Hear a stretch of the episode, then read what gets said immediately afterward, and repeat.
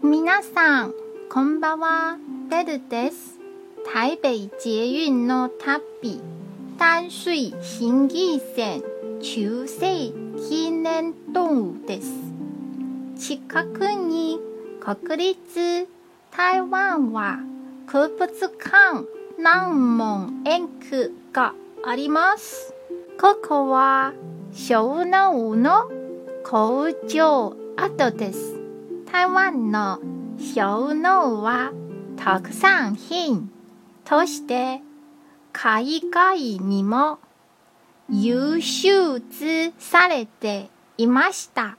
小脳は虫よけや清涼剤として使われます。皆さんは使ったことありますか？墓のようなすっきりとした香りがしますよ。今日も一日お疲れ様でした。ゆっくりお休みくださいね。じゃあ、またね